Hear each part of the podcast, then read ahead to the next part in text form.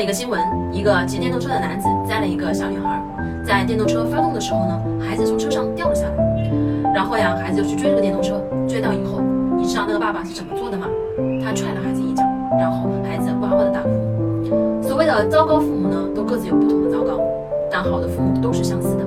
好的父母会做到以下四点：第一点，在家给空间，不要什么都管。当你什么都管的时候呀，就不要指望孩子独立了。第二点叫做在外给面子。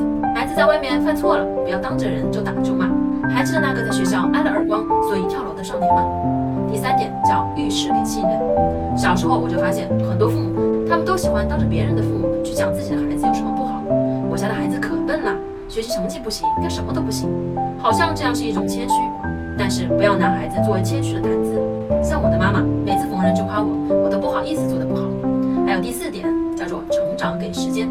每一朵花都有它要开的时间。每棵树都有它的语言，仔细倾听，认真的去发现，每个孩子都会遇到自己人生的光芒乍现。让我们一起静待花开。